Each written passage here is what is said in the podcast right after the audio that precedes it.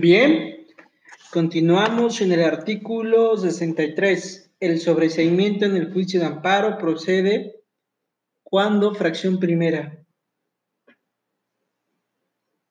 El quejoso desista de la demanda o no la ratifique en los casos en que la ley establezca el requerimiento. En caso de desistimiento, se notificará personalmente al quejoso para que ratifique su escrito en un plazo de tres días. Apercibido de no hacerlo, se le tendrá por desistido y se continuará el juicio. No obstante, cuando se reclamen actos que tengan o pueden tener como consecuencia privar de la propiedad o de la posesión y disfrute de sus tierras, aguas, pastos, montes a ejidos o núcleos de población que de hecho o por derecho guarden el Estado comunal, no procede el desistimiento del juicio de los recursos o el consentimiento expreso de los propios actos, salvo que el acuerdo expresamente en la Asamblea General, pero uno y otro sí podrán decretarse en, su beneficio. A ver, la fracción primera nos habla del desistimiento de la demanda. Ok, si el quejoso se desiste, se va a sobreseer. ¿Y cuál es la causa de sobreseimiento? Pues la fracción primera.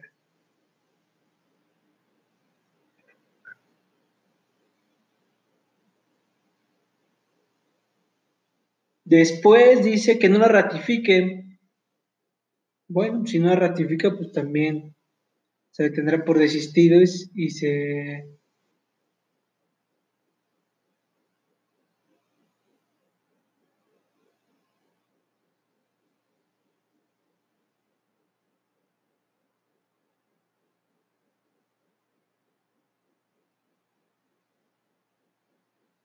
Ok, si presentan un escrito por desistimiento, lo tendrán que ratificar dentro de los tres días. Si no ratifica, se continúa con el juicio. Ok, cuando tengan que ver con temas de tierras, aguas, ejidos o estado comunal, propiedades comunales, no se le podrá tener por desistido, a reserva que la Asamblea General decrete el desistimiento. Pero si es en su beneficio, pues sí se podrá decretar. Fracción segunda. El quejoso no acredite sin causa razonable a juicio del órgano jurisdiccional de amparo haber entregado los edictos para su publicación en términos del artículo 27 de esta ley, una vez que se compruebe que se hizo el requerimiento del órgano que los decretó. Bien. No sé si ustedes recuerden, pero hay un apartado en el cual pues, se debe notificar al tercero interesado. Entonces, pero si no encuentran el domicilio, lo pueden notificar por edictos. Entonces, pero los edictos que creen si tienen costo, a reserva que comprueben que no tienen recursos para publicar los edictos. Por ende, si no acreditaron y tienen que pagar los edictos, deben de acreditar que los publicaron para que en su momento pueda continuarse con el juicio de amparo, de lo contrario podrá sobreseguirse el asunto. Fracción tercera el quejoso muera durante el juicio si el acto reclamado solo afecta a su persona. Bueno, si muere el quejoso, pues se va a sobreseer el asunto a reserva de que afecte otro tipo de derechos. Fracción cuarta. De las constancias de autos apareciere claramente demostrado que no existe el acto reclamado o cuando no se probare su existencia en la audiencia constitucional. ¿Ok? Pues si en el juicio de amparo no se acredita el acto reclamado, pues no se va a sobreseer el asunto.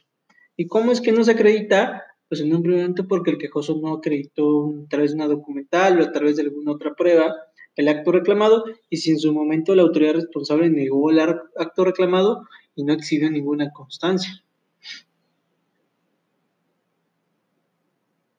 Fracción quinta. Durante el juicio se advierta o sobrevenga alguna de las causales de improcedencia que se refiere al artículo anterior. Bueno, ya vimos las causales de improcedencia del artículo 61. Entonces, si se acredita alguna causal de improcedencia, por ende, se debe sobreseer. Es decir,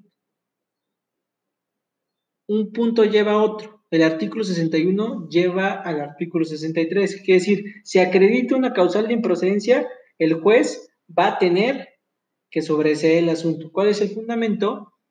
Pues la fracción quinta, durante el juicio se advierta o sobrevenga alguna de las causales de improcedencia a que se refiere el capítulo anterior. ¿Sí?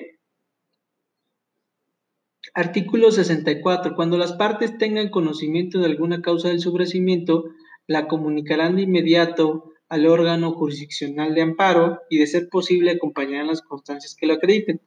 Cualquiera de las partes, quejoso, MP, tercero interesado, autoridad responsable, si tiene el conocimiento de algunas causas de sobreseimiento, deberán demostrarlo.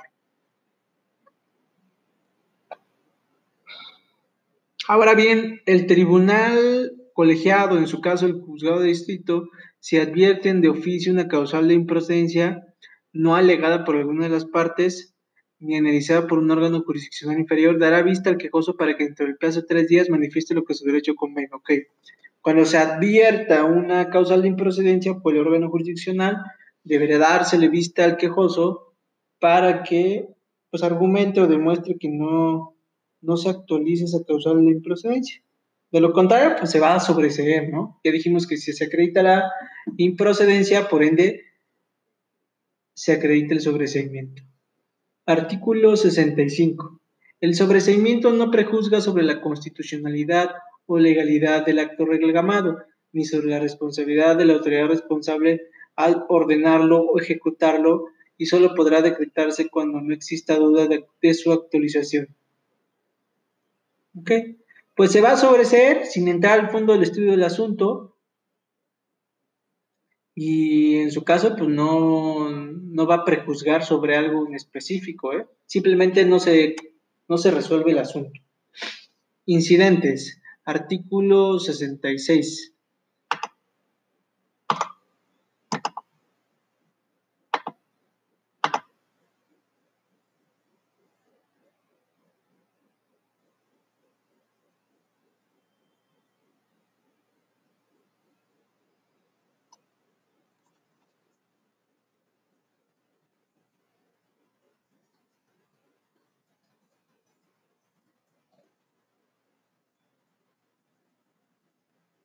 Un segundo.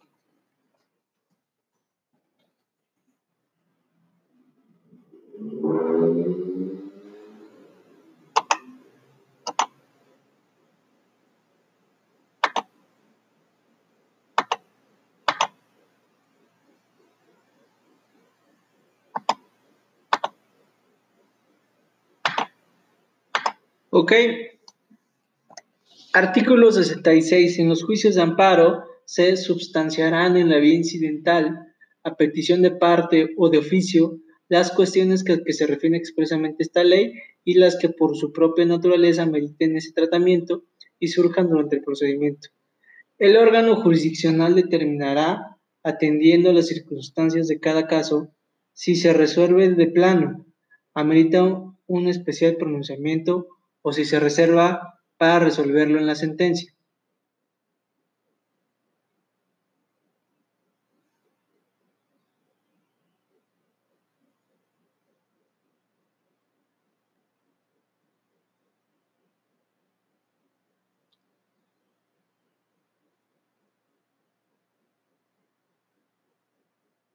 Ok, entonces, por ejemplo, la suspensión se tramita vía incidental, ¿eh?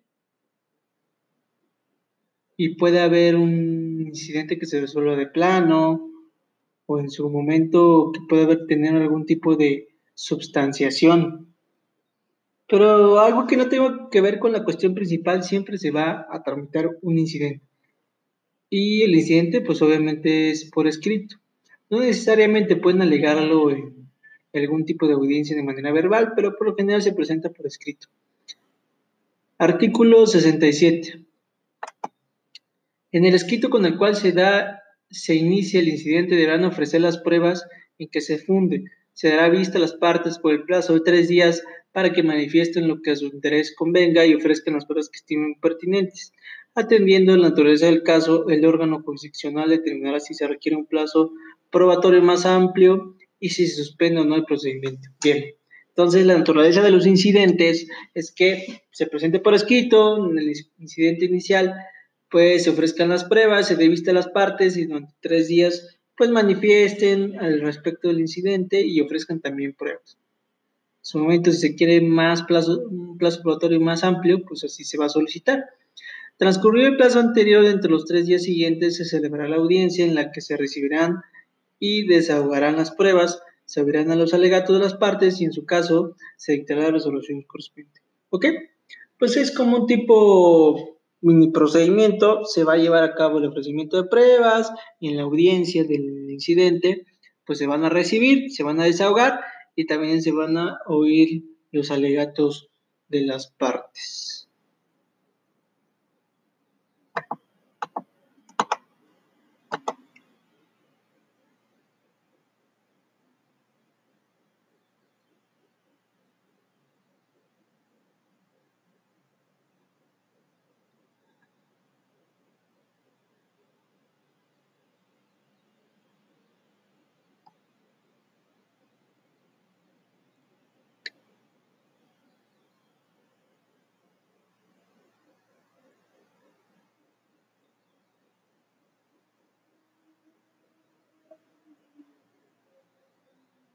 Artículo 68. Antes de la sentencia definitiva, las partes podrán pedir la nulidad de notificaciones en el expediente que le hubiera motivado en la siguiente actuación en que comparezcan. Dictada la sentencia definitiva, podrán pedir la nulidad de las notificaciones realizadas con posterioridad a esta en la siguiente actuación que comparezca. Ok, podrán pedir la nulidad de notificaciones en un primer momento antes de que se dicte sentencia definitiva. Y dice en la siguiente actuación en que comparezca. Yo recomiendo que sea los tres días siguientes en que tienen conocimiento, ¿eh? O si dentro de esos tres días hay una actuación, pues ahí deberán eh, presentar su incidente de nulidad de notificaciones.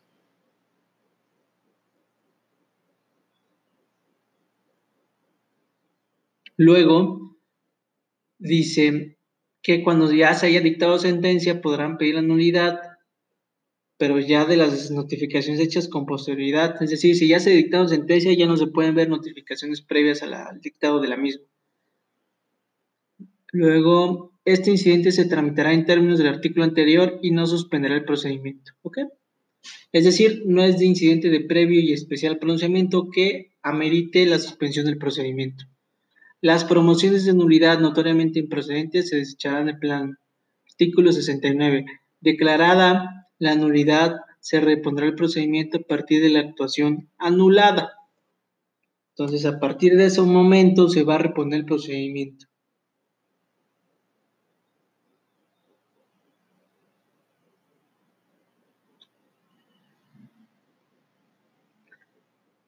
Reposición de constancia de autos.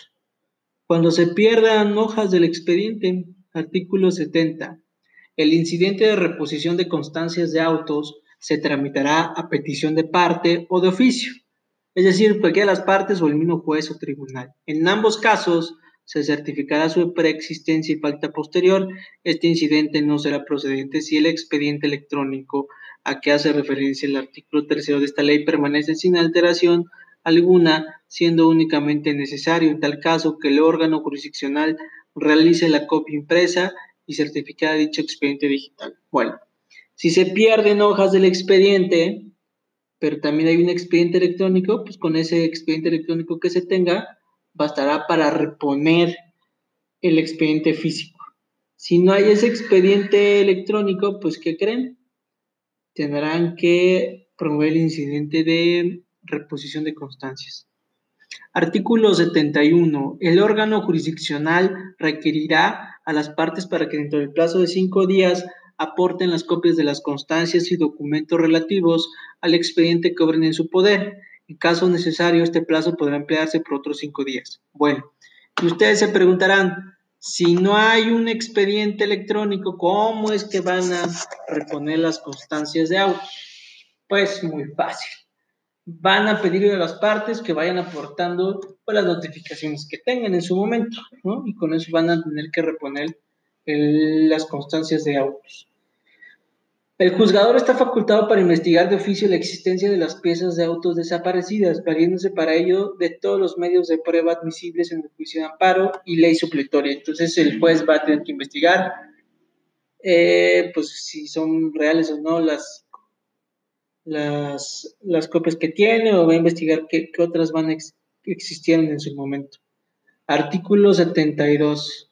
Transcurrido el plazo que se refiere al artículo anterior, se citará a las partes a una audiencia que se celebrará entre los tres días siguientes, en la que se hará relación de las constancias que se hayan recabado.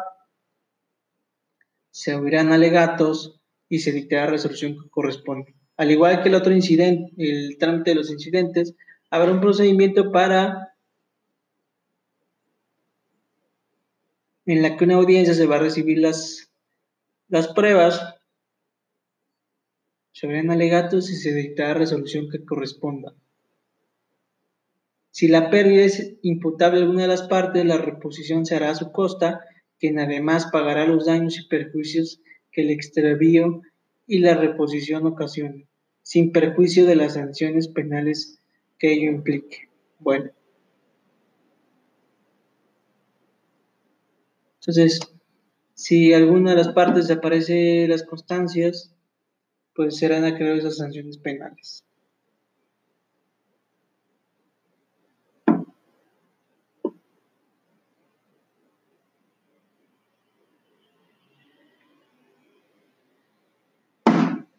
Seguimos, artículo 73 de las sentencias. Las sentencias que se pronuncien en los juicios de amparo solo se ocuparán de los individuos particulares o de las personas morales, privadas u oficiales que lo hubieran solicitado, limitándose a ampararlos y protegerlos si se procediera en el caso especial sobre el que verse la demanda. ¿Ok?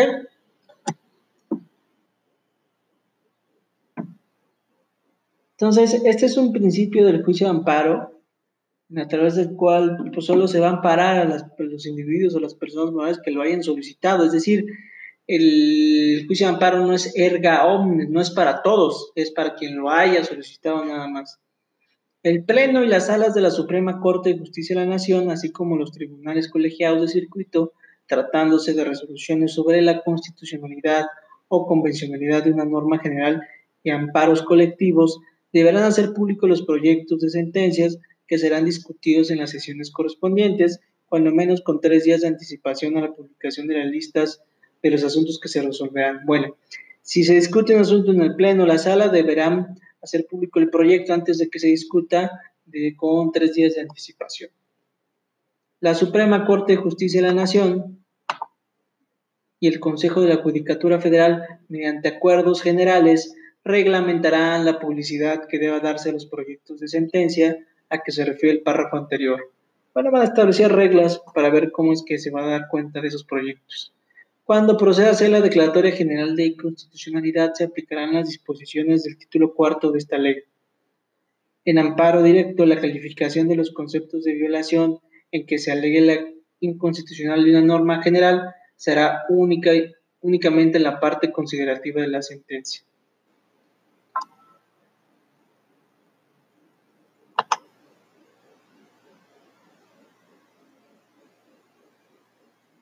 Ok, cuando se alegue algún tema de inconstitucionalidad, pues em, solo será en la parte considerativa de la sentencia. Recordemos que hay partes de la sentencia, el vistos, los considerandos y los resolutivos y la firma.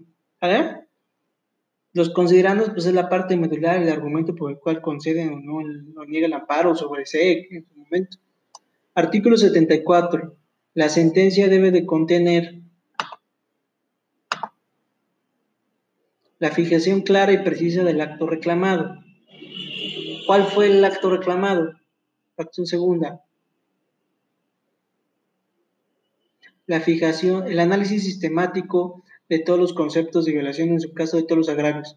Todo lo que dijo el quejoso en los conceptos de violación, en su momento agravios, pues debe analizarse. La valoración de las pruebas admitidas y desahogadas en el juicio. Deben valorarse todas las pruebas. Fracción cuarta las consideraciones y fundamentos legales en que se apoye para conceder, negar o sobreseer.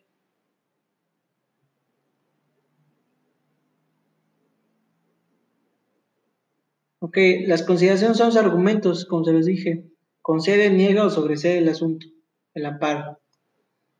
Fracción quinta, los efectos o medidas en que se traduce la concesión del amparo y en su caso de amparos directos de pronunciamiento respecto de todas las violaciones procesales que se hicieron valer y aquellas que cuando proceda el órgano jurisdiccional advierte en suplencia de la queja, además de los términos precisos en que deba pronunciarse la nueva resolución.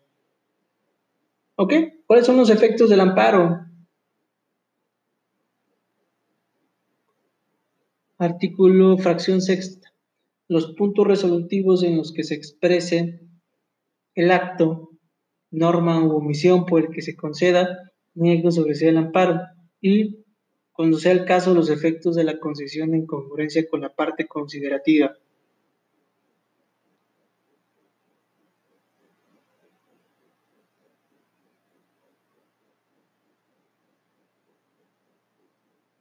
Ok, entonces ¿Qué debe tener la sentencia? La fijación clara del acto reclamado, el análisis de los conceptos de violación, la elaboración de las pruebas, las consideraciones y fundamentos para conseguir negar, los efectos medidos, los puntos resolutivos.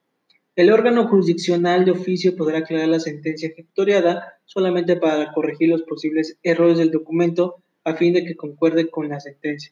Acto jurídico decisorio sin alterar las consideraciones esenciales del mismo. Bueno, entonces, el órgano jurisdiccional podrá aclarar la sentencia. ¿Y a qué se refiere con aclarar la sentencia? Pues cuando se equivoca un número, una letra, pero de fondo no va a poder cambiar nada. Aclara palabras, tal vez el sentido, pero de fondo no va a aclarar, no va a aclarar nada.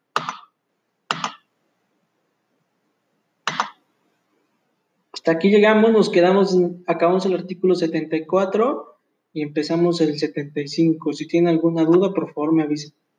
Gracias.